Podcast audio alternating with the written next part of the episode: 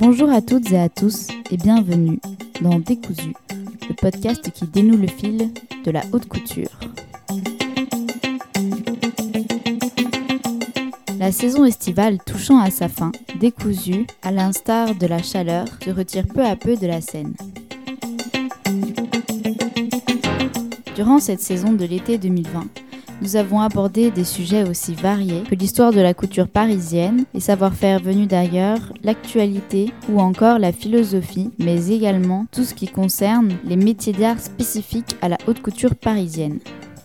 Et pour terminer cette saison, dans ce dernier épisode de l'été 2020, nous allons aborder une thématique fondamentale dans le monde de la mode et en particulier de la couture, le rapport entre la création couture et l'art. Ce rapport est souvent mis en question. Si aujourd'hui ce n'est plus un doute pour personne que la couture utilise très souvent l'art, il est en revanche une question qui ne trouve pas de réponse définie, que la haute couture peut-elle être considérée comme un art Aujourd'hui, je vous propose de voir en détail le lien très profond et très fort qu'a tissé au fur des années le milieu de la mode avec l'art, que ce soit en utilisant des œuvres d'art ou en participant de la création de mouvements artistiques, mais également je vous propose d'ouvrir la réflexion sur cette fameuse question. Est-ce que la haute couture est un art?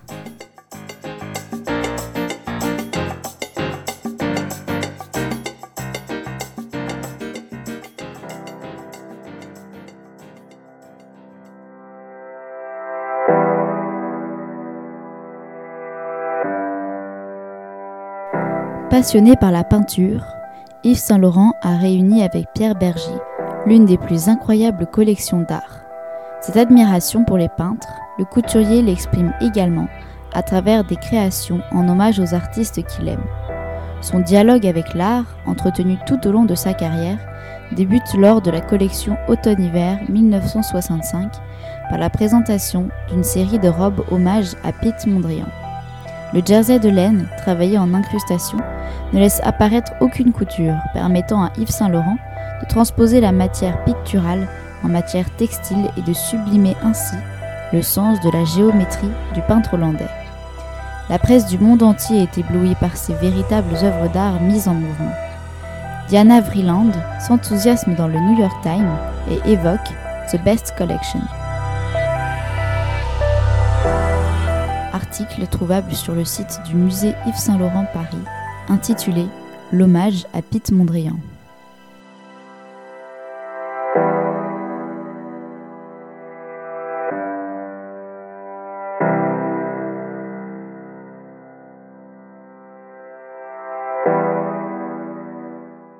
Lorsqu'il est question de penser le rapport entre la mode et l'art, on pense immédiatement à la collection de 1965 d'Yves Saint-Laurent, lors de laquelle il réalise une collection inspirée des œuvres d'art d'un de ses peintres préférés, Pete Mondrian.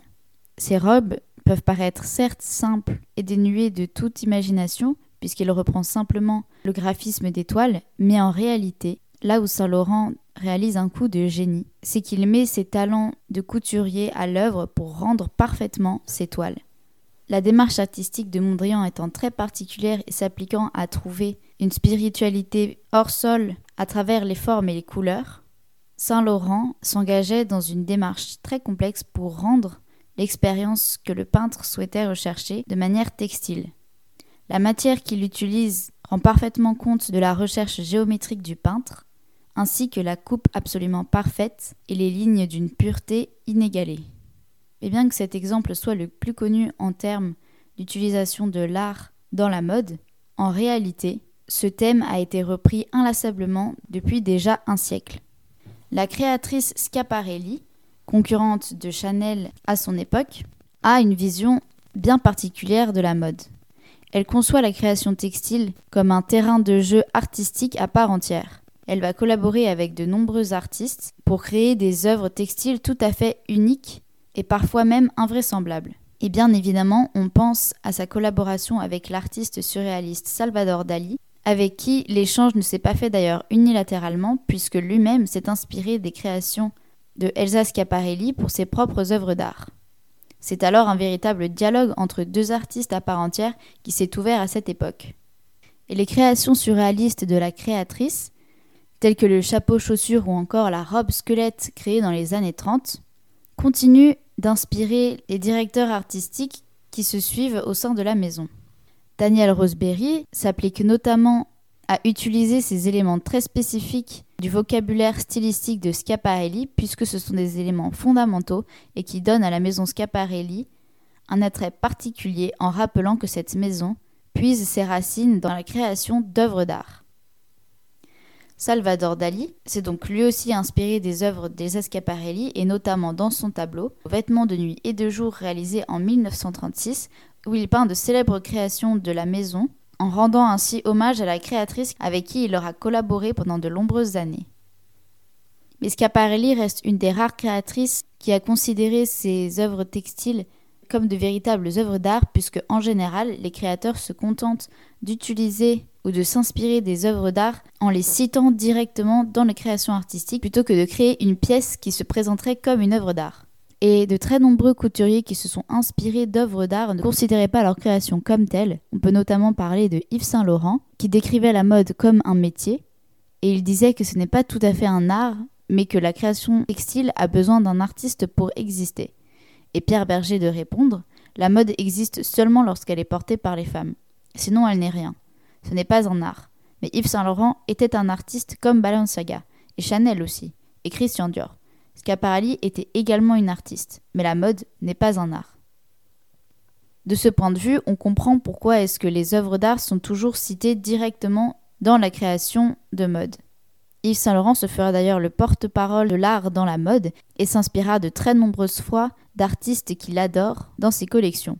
On peut notamment parler des tailleurs inspirés des tableaux de Van Gogh, qui non seulement sont d'une précision incroyable quant à l'esthétique du peintre, mais en plus rivalisent d'excellence en termes d'artisanat, puisque chacune des broderies est réalisée à la main par la maison Le Sage. Chacune des perles utilisées reprend parfaitement le mouvement des coups de pinceau de l'artiste. C'est une véritable prouesse technique qui rend parfaitement hommage au savoir-faire du luxe français. Et lorsque Saint-Laurent rend hommage à ses artistes, c'est toujours de manière littérale, et il reprend fidèlement les créations artistiques de peintres tels que Picasso, Braque, Matisse ou encore Van Gogh. Il ne modifie pas la création et la rend telle qu'elle, de manière à ce que le vêtement soit au service de la création du peintre. Et Yves Saint Laurent incorpore ainsi l'art dans la création textile sans se présentant lui-même comme un artiste. C'est le vêtement qui porte l'art et pas l'inverse. Le choix des artistes auxquels le créateur a rendu hommage est très spécifique et ce sont des artistes qui sont prisés par tous les grands intellectuels et par les grands collectionneurs d'art. Et c'est pourquoi la marque Versace, qui elle aussi s'est inspirée d'artistes pour ses créations, s'est plus dirigée vers un artiste comme Andy Warhol qui travaille le pop art et donc qui s'amuse de la consommation de masse et réalise un art considéré comme moins intellectuel mais plus direct. Et cette image du pop art personnifiée en la personne d'Andy Warhol se marie tout à fait avec l'image de la marque Versace qui joue sur les codes d'un luxe ultra sexy, flirtant avec les limites du vulgaire, mais toujours avec une réalisation et un savoir-faire dignes des plus grandes maisons de luxe. Le créateur Gianni Versace était en réalité un amoureux d'art moderne et un très grand collectionneur. Cet esthète passionné adorait l'art et s'en inspirait grandement pour ses créations et de manière très implicite. Néanmoins, lors de sa collection du printemps 1991, il cite de manière très directe l'œuvre d'Andy Warhol en réalisant des combinaisons et des robes avec des imprimés qui reprennent les séries de sérigraphie du peintre Andy Warhol. Et de la même façon, on peut parler du défilé prêt-à-porter printemps-été 2020 de Moschino, qui reprend le même concept que celui qu'avait utilisé Yves Saint Laurent en rendant hommage aux artistes espagnols du début du XXe siècle, et ces créations puisent leur inspiration dans l'esprit cubiste des artistes de l'époque. Les différents imprimés semblent réellement être donnés par des coups de pinceau, et les volumes et les formes semblent également directement peints par la main d'un artiste cubiste, ce qui confère aux robes une géométrie particulière et le créateur Jeremy Scott, s'amusant toujours à se jouer des codes de la mode avec humour, a même présenté de manière très littérale une silhouette qui est littéralement un tableau puisque la mannequin porte un cadre et est elle-même portée par ce cadre puisqu'elle représente le visage d'un corps peint par Picasso. c'est la silhouette numéro 43 du défilé. Mais l'utilisation des œuvres d'art peut également être faite à partir d'un concept différent et on peut notamment citer la maison Dior, qui fidèle au code du luxe qui voue une réelle importance au secret, à la discrétion et aux détails soigneusement dissimulés, a choisi d'utiliser des œuvres d'art, non pas de manière à ce que les créations soient considérées comme utilisant l'œuvre d'art n'étant rien d'autre que le porte-parole en quelque sorte de l'œuvre d'art. Les différents directeurs artistiques de la maison Dior ont utilisé des œuvres abstraites pour réaliser des imprimés et ainsi l'œuvre ne fait plus qu'un avec la création textile. L'œuvre d'art est autant au service de la création que la création est au service de l'œuvre d'art. Et ces créations représentent réellement la fusion entre ces deux univers. Et il semble même que ces imprimés aient été faits pour les créations textiles. Et on peut notamment citer la création par Marc Bohan pour Christian Dior en 1986 de la robe Jackson Pollock, ou de manière beaucoup plus récente, en 2014, la création par Ralph Simmons de robes reprenant les toiles de Sterling Ruby. Et il y a encore des tonnes et des tonnes d'exemples que l'on pourrait citer, puisque la mode, et en particulier la haute couture étant un milieu qui touche à la haute société et au luxe, se doit de répondre à un certain standard, notamment culturel, puisque les clients veulent ressentir la valeur dans ce qu'ils achètent. Et également puisque les créateurs de mode sont de réels créatifs qui s'inspirent certes de la vie quotidienne, mais qui ont également une réelle sensibilité artistique et qui souhaitent très régulièrement rendre hommage aux artistes qui les ont inspirés, notamment à devenir qui ils sont.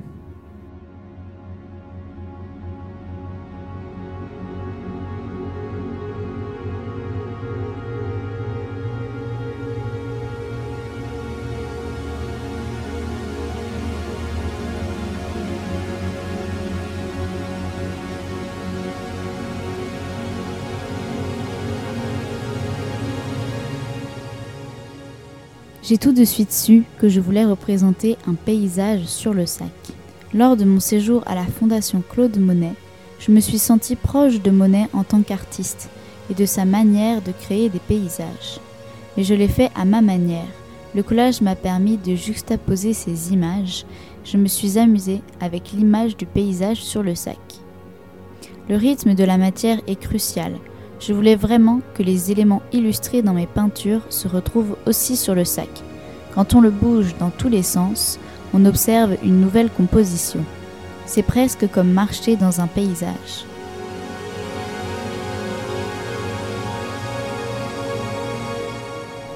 Interview avec Michalene Thomas pour un article sur le site de la maison Dior, rencontre avec les artistes qui ont collaboré avec la maison pour revisiter le sac iconique, le Lady Dior, en 2019.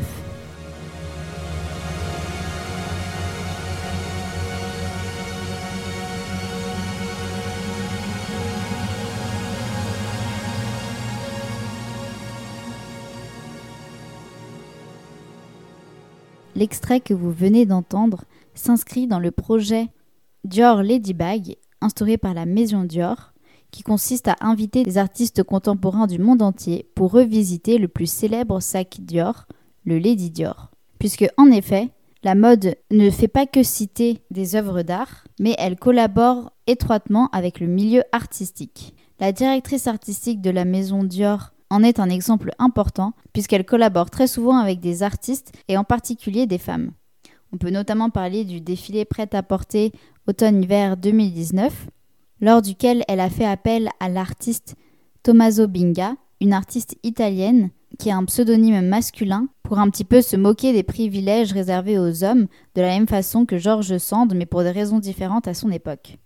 Lors de ce défilé, la collaboration avec l'artiste ne se joue pas dans les vêtements, mais dans les décors, puisque le défilé qui se déroulait dans le musée Rodin prenait place le long d'un long mur blanc avec quatre cases rouges, et chacune représentait l'image d'un corps féminin qui représentait une lettre, et donc ici soit D, I, O ou R, qui représente donc Dior. Et cela renvoie à l'étude du corps, et en particulier du corps féminin, dont Maria Grazia Chiuri se fait la porte-parole. On sent bien que la directrice artistique de la maison a une réelle sensibilité artistique et très régulièrement elle rend hommage à des artistes, mais dans son discours le plus important c'est de rendre hommage à des artistes femmes Et on peut notamment dire qu'en 2018, sa collection haute couture s'inspirait des artistes surréalistes féminines qui ont été évincées de l'histoire. Cette affinité avec l'art, la maison Dior la possède également lorsqu'il s'agit de ses collections hommes, et Kim Jones, le directeur artistique de la maison Dior pour les collections hommes, fait lui aussi très régulièrement appel à des artistes pour réaliser le décor de ses défilés. On peut par exemple parler du défilé été 2020, lors duquel il a fait appel à l'artiste américain Daniel Arsham, dont l'œuvre questionne notre présent et notre passé par le prisme de l'archéologie et du patrimoine. Et de la même façon, le dernier défilé de la maison Chloé, c'est-à-dire le défilé prêt-à-porter automne-hiver 2020-2021, faisait lui aussi appel à la créativité d'une artiste, puisque Natacha Ramsey-Levy, qui est donc la directrice artistique de la maison, a fait appel à l'artiste française Marion Verboom, qui a réalisé de nombreuses sculptures mettant en scène le corps féminin de façon à lui rendre hommage. Mais la particularité de toutes ces collaborations est que l'art n'est pas au centre de la création textile, mais se concentre sur tout ce qui accompagne le vêtement, que ce soit les accessoires ou le décor. Et de la même façon, on peut citer les très nombreuses collaborations avec des artistes contemporains réalisées par la maison Vuitton, qui invite régulièrement des artistes tels que Yayoi Kusama, Kunz ou encore Takashi Murakami à réaliser des variations des modèles iconiques de la maison. Et de la même façon, on peut citer la maison Jacques Mus qui a fait appel au talent d'une artiste peintre qui se nomme Chloé Weiss pour réaliser les visuels de leur site internet ou tout simplement les visuels de leur campagne que l'on peut retrouver sur le site de la maison. De cette façon, le monde de la mode prouve qu'il est lié à celui de l'art, néanmoins ce lien n'est pas si profond puisqu'en réalité, la création textile qui est au cœur du milieu de la mode n'est jamais elle-même présentée par un artiste. Elle s'inscrit toujours dans un cadre artistique, mais les artistes n'ont pas la main sur les modèles présentés lors du défilé. Et de ce point de vue-là, on comprend tout à fait la phrase d'Yves Saint-Laurent qui disait que la mode n'est pas un art mais a besoin d'un artiste, ce qui signifie donc un créateur qui a une sensibilité artistique. Mais cette approche donne l'impression que le milieu de la mode est dépendant de celui de l'art, et que cette inspiration ne se fait que dans un seul sens. Mais en réalité, ce lien est beaucoup plus complexe puisque l'art s'est très souvent inspiré de la mode. La mode a également été le témoin privilégié, si ce n'est le support de l'évolution de l'art et de la culture. Et quand on pense à ce lien entre l'art et la mode, on pense indéniablement à la littérature, que ce soit dans des romans ou dans des poèmes, car de très nombreux auteurs se sont inspirés de l'esthétique des vêtements et des tissus pour écrire des textes absolument sublimes les mouvements du tissu, le bruit de la soie sur la peau ou encore les sensations qu'offre le vêtement sont autant de thématiques qui passionnent les auteurs. Le vêtement est en effet au cœur du discours de l'esthète et sa présence se retrouve dans tous les discours qui prônent un retour à la beauté.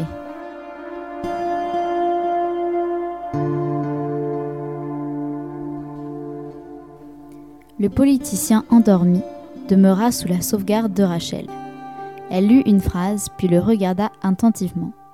Ainsi endormi, il faisait penser à un vêtement pendu au pied d'un lit. Tous les plis y étaient. Les manches et les jambes du pantalon gardaient leur forme, bien que les membres en fussent absents. C'est dans ces moments-là qu'on se rend le mieux compte de l'âge et de l'état d'un vêtement. Virginia Woolf, La traversée des apparences, 1915.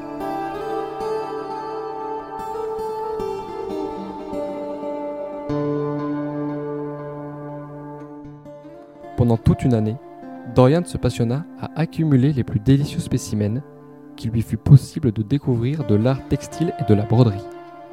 Il avait des chasubles de soie couleur d'ambre, des brocarts d'or et de soie bleue, des damas de soie jaune, des étoffes d'or où étaient figurées la Passion et la Crucifixion, brodés de lions, de pans et d'autres emblèmes, des dalmatiques de satin blanc et de damas de soie rosée décorés de tulipes, de dauphins et de fleurs de lys des nappes d'autel de velours écarlate et de lin bleu, des corporaux, des voiles de calice, des manipules. Quelque chose aiguisait son imagination de penser aux usages mystiques à quoi tout cela avait répondu. Car ces trésors, toutes ces choses qu'il collectionnait dans son habitation ravissante, lui étaient un moyen d'oubli, lui étaient une manière d'échapper, pour un temps, à certaines terreurs qu'il ne pouvait supporter.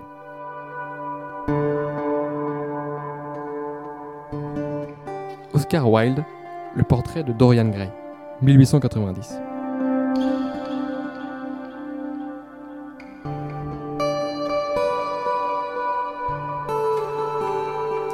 Elle est presque nue, dans l'ardeur de la danse, les voiles se sont défaits, les brocarts ont croulé. Elle n'est plus vêtue que de matière orfèvrerie et de minéraux lucides. Un gorgerin lui sert de même qu'un corselet la taille, et ainsi qu'une agrafe superbe, un merveilleux joyeux darde des éclairs dans la rainure de ses deux seins. Plus bas aux hanches, une ceinture l'entoure, cache le haut de ses cuisses, que bat une gigantesque pendeloque, où coule une rivière d'escarboucles et d'émeraudes. Enfin, sur le corps resté nu, entre le gorge de rein et la ceinture, le ventre bombe, creusé d'un nombril dont le trou semble un cachet gravé d'onyx, au ton laiteux, une teinte de rosée d'ongles.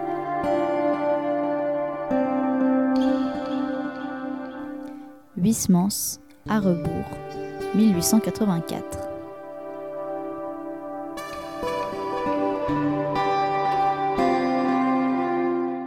Avec ses vêtements ondoyants et nacrés, même quand elle marche, on croirait qu'elle danse.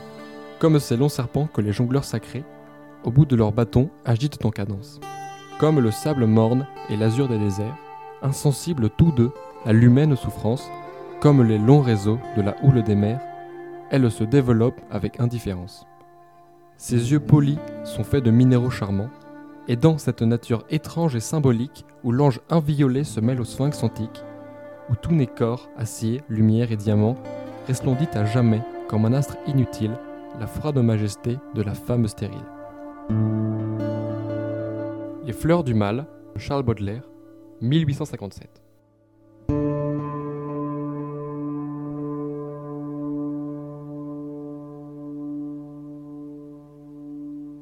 Tous ces textes littéraires nous permettent de comprendre l'importance qu'a eu la mode et le vêtement pour les auteurs, et en particulier à partir du milieu du XIXe siècle jusqu'à la fin de ce même siècle, car à cette époque, c'est l'émergence du concept de modernité qui est conceptualisé par Baudelaire dans Le peintre de la vie moderne, mais également par Walter Benjamin ou encore Mallarmé.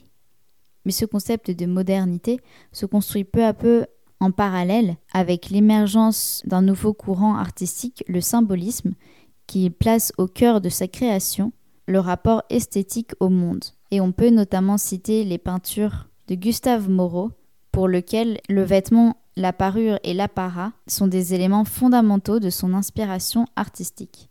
Mais on peut également citer dans un autre genre le peintre James Tissot, qui est d'ailleurs actuellement exposé au musée d'Orsay, car pour lui, les vêtements sont une réelle source d'inspiration et il met un point d'honneur à rendre parfaitement compte de la subtilité des tissus et des lignes d'un vêtement.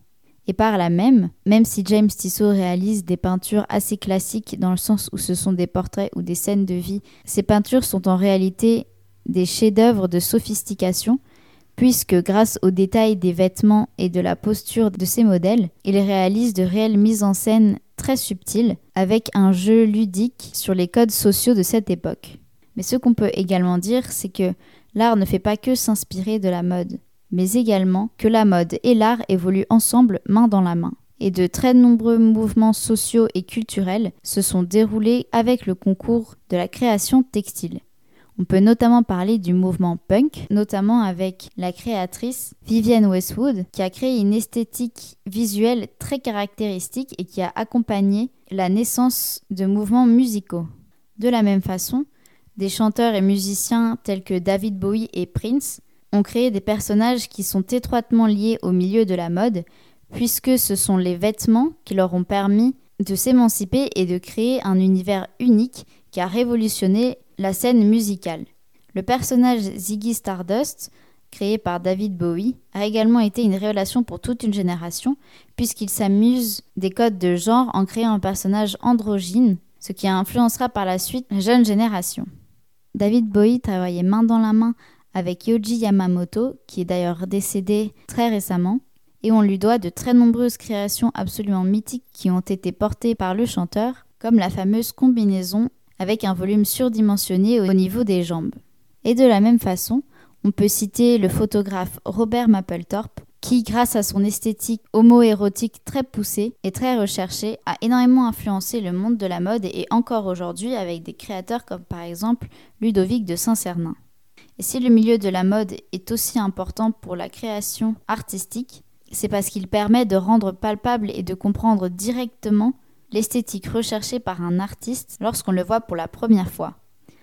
Et c'est là même que réside la force de la mode, puisque simplement en voyant personnage créé par l'artiste, on peut totalement comprendre son univers et de là naît une espèce de fascination pour le monde artistique que nous présente l'artiste. C'est pourquoi de très nombreux chanteurs et groupes de rock ont un lien très étroit avec le milieu de la mode, et de très nombreux artistes sont habillés exclusivement par certaines maisons de mode car l'univers créatif d'une maison et son image de marque recèlent une très forte puissance, ce qui confère à l'artiste un charisme inégalable. Et on peut par exemple parler de la saxophoniste du groupe Black Lips, Zumi Rozo, qui est habillée par Alexandro Michele chez Gucci. Et les deux artistes partagent le même univers créatif. Et la force symbolique de la mode se retrouve également dans le septième art, puisque la force du vêtement est de faire passer un message uniquement grâce à son empreinte visuelle. Aussi, de nombreuses maisons de couture ont habillé les personnages de films très célèbres, tels que Yves Saint Laurent qui a habillé Catherine Deneuve dans le film Belle de jour de Louise Buñuel, ou encore Christian Dor qui habillait très souvent Marlène Dietrich dans ses films, le conférant ainsi l'image d'une femme forte et sophistiquée. Mais on peut également citer l'apport de Jean-Paul Gaultier au film de Luc Besson, Le cinquième élément. Et cette collaboration n'est pas étonnante puisque l'univers esthétique de Jean-Paul Gaultier est très ludique et très hétéroclite et peut ainsi totalement se retrouver dans un univers de science-fiction. Aussi, de cette façon, on comprend donc parfaitement le rôle qu'a pu jouer la mode dans de très nombreuses créations artistiques, puisque le vêtement est sans aucun doute le véhicule symbolique le plus fort qu'il soit, et que l'on en soit sensible ou non, tout le monde est obligé de voir quelqu'un porter un vêtement, et fort de notre culture et de notre civilisation, le port du vêtement, que ce soit dans l'attitude de la personne qui le porte, dans les étoffes ou encore dans la coupe, renvoie automatiquement à des symboles de société et ainsi renvoie directement à un univers artistique. Le vêtement marque et capte le regard et il permet aux artistes de créer des personnages et ainsi de s'émanciper totalement dans leur création artistique. Mais alors une question se pose. Est-ce que la mode peut-elle elle-même être considérée comme une forme d'art?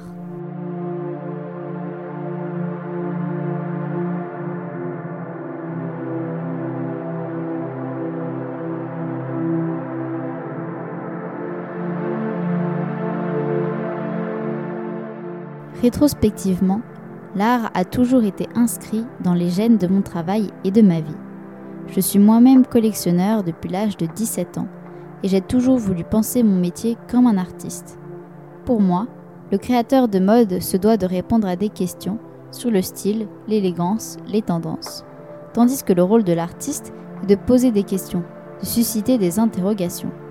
Et depuis toujours, je tends à faire cohabiter ces deux dimensions dans mon travail. Finalement, je n'ai jamais été inspiré par le monde de la mode lui-même, mais par les artistes et l'art en général. Dès les années 60, j'ai collaboré avec des photographes, des artistes, notamment avec Andy Warhol. Puis par la suite, avec William Klein ou Kay Haring pour créer mes invitations, ou avec Bettina Reims qui a shooté sa première série mode pour moi. Mais à l'époque, mon incursion dans le monde de l'art était perçue comme suspecte. On me reprochait de déclasser l'art contemporain, alors qu'aujourd'hui, cette dimension est partout et ce n'est que le début. Mes défilés de mode ne sont pas de simples présentations de collections, ce sont de véritables happenings. Les boutiques de mode, quant à elles, jouent de plus en plus sur la mise en scène et se transforment peu à peu en petits musées.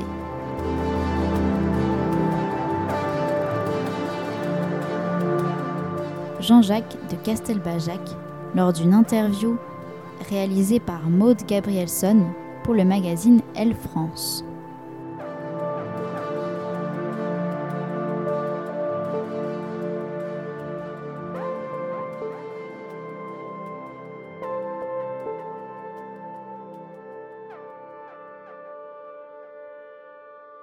Comme le relève Jean-Jacques de Castelbajac dans l'extrait que je viens de lire, La mode prend aujourd'hui de plus en plus de place sur la scène culturelle et notamment dans le monde de l'art. On remarque notamment cela dans les musées, car de plus en plus d'expositions sont dédiées aux créations de mode, et la place culturelle du vêtement n'est aujourd'hui plus sujette à caution. Mais même si aujourd'hui la mode est effectivement reconnue par tous comme un élément du patrimoine culturel, il n'en reste pas moins que définir la mode comme un art est une conception très marginale dans le milieu de la culture. Et lorsque l'on parle de mode, on comprend pourquoi il est difficile de considérer ce milieu comme un milieu artistique, puisque en effet, la mode telle qu'on la conçoit, on pense au prêt-à-porter et ainsi au rapport économique et à la recherche de profit en réalisant des collections toujours plus grandes et très régulièrement dans une même année. La question de l'art ne se pose alors pas, on pense tout simplement à un modèle économique et à un secteur de production massive, même s'il s'agit de pièces de luxe. En revanche, la considération devient très différente quand on touche au milieu de la haute couture. Puisqu'en effet, se demander si la mode est un art est une question qui en soi appelle à réponse. La mode n'est effectivement pas un art. Mais pour la haute couture, la question est bien plus complexe, puisque sur bien des aspects, la création couture peut se présenter comme étant un médium artistique au même titre que pourrait l'être la peinture ou encore la photographie.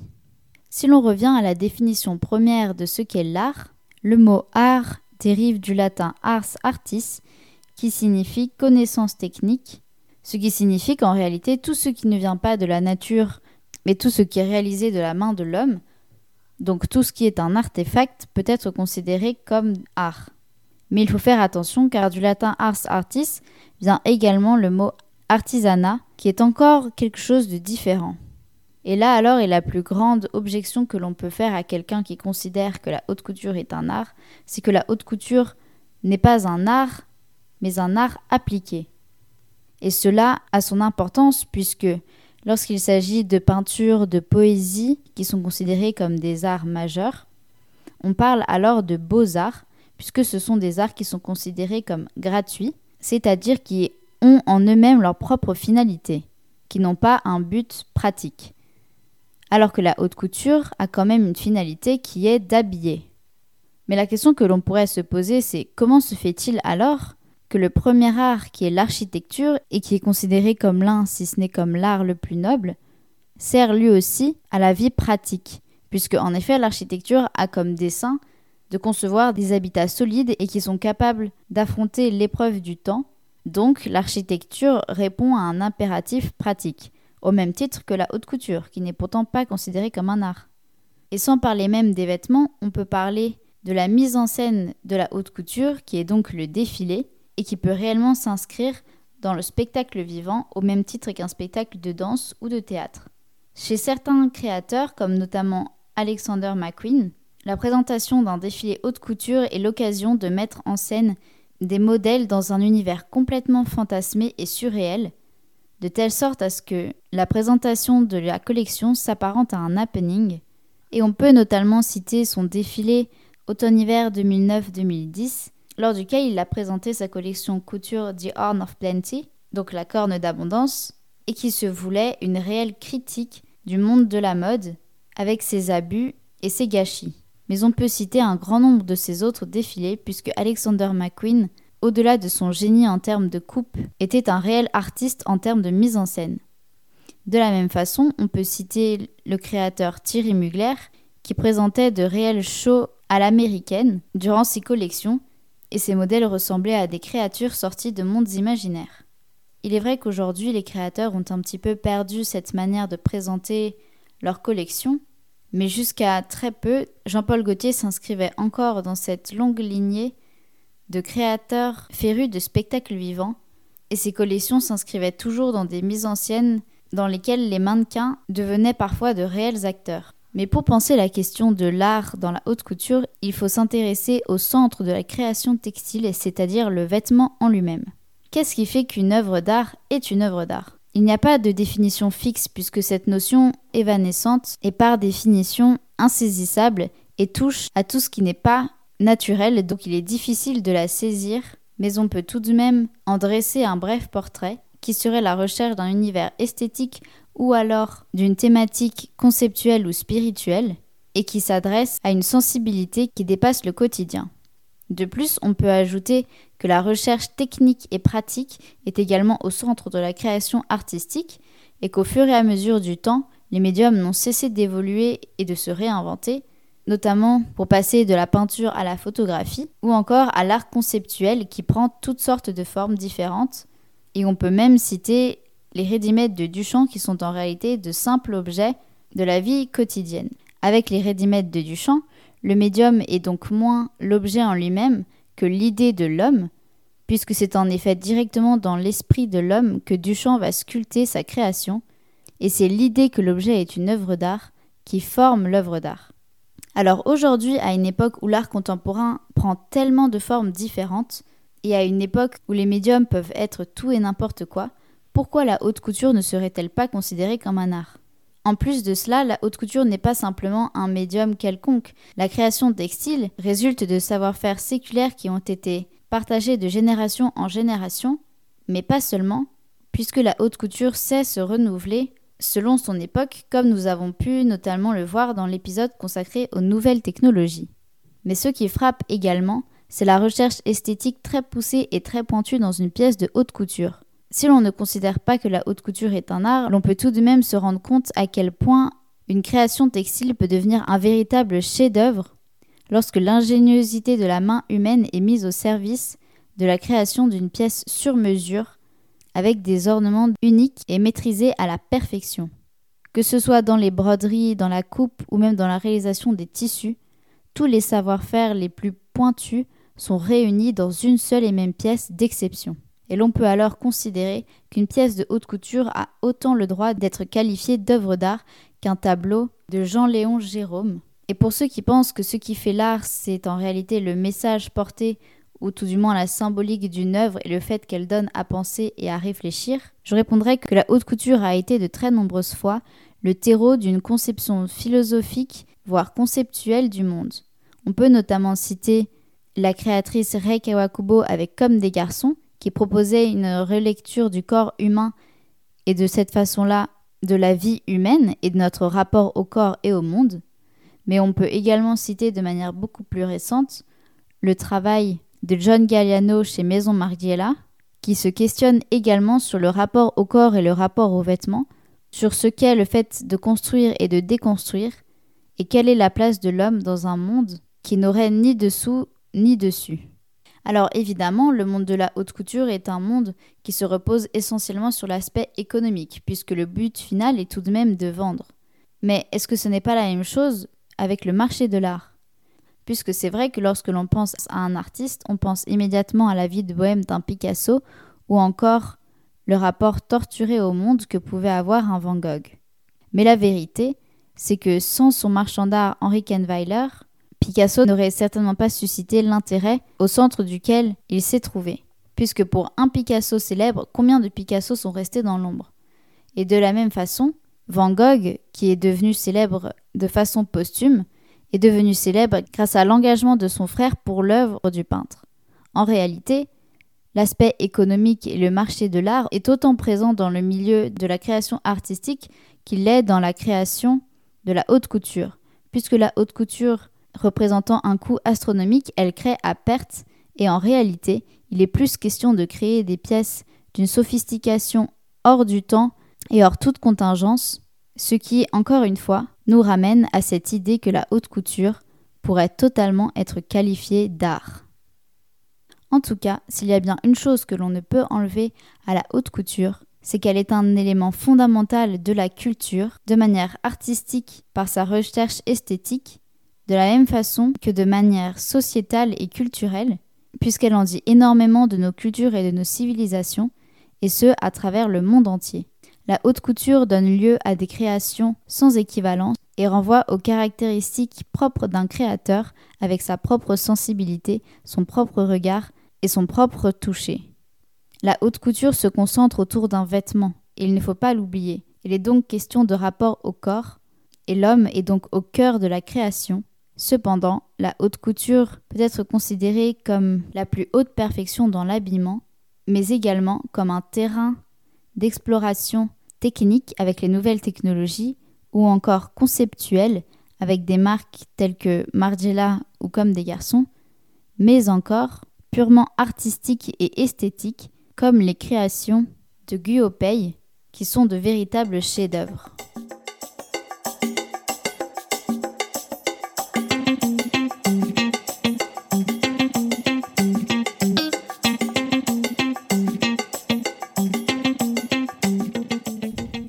Et vous, pensez-vous que la haute couture puisse être considérée comme un art? N'hésitez pas à jeter un coup d'œil au compte Instagram Décousu Podcast et à laisser votre avis sur le dernier post.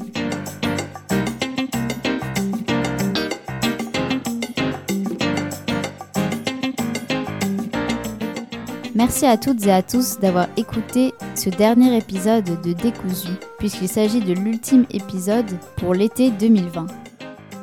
Il est possible que de nouveaux épisodes sortent de manière sporadique, mais vous serez mis au courant sur la page Instagram Décousu ainsi que sur la page Facebook.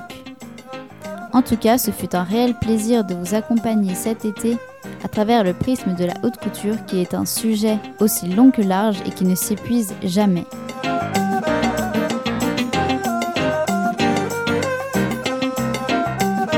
Je vous souhaite à tous une très bonne fin de vacances et une merveilleuse rentrée.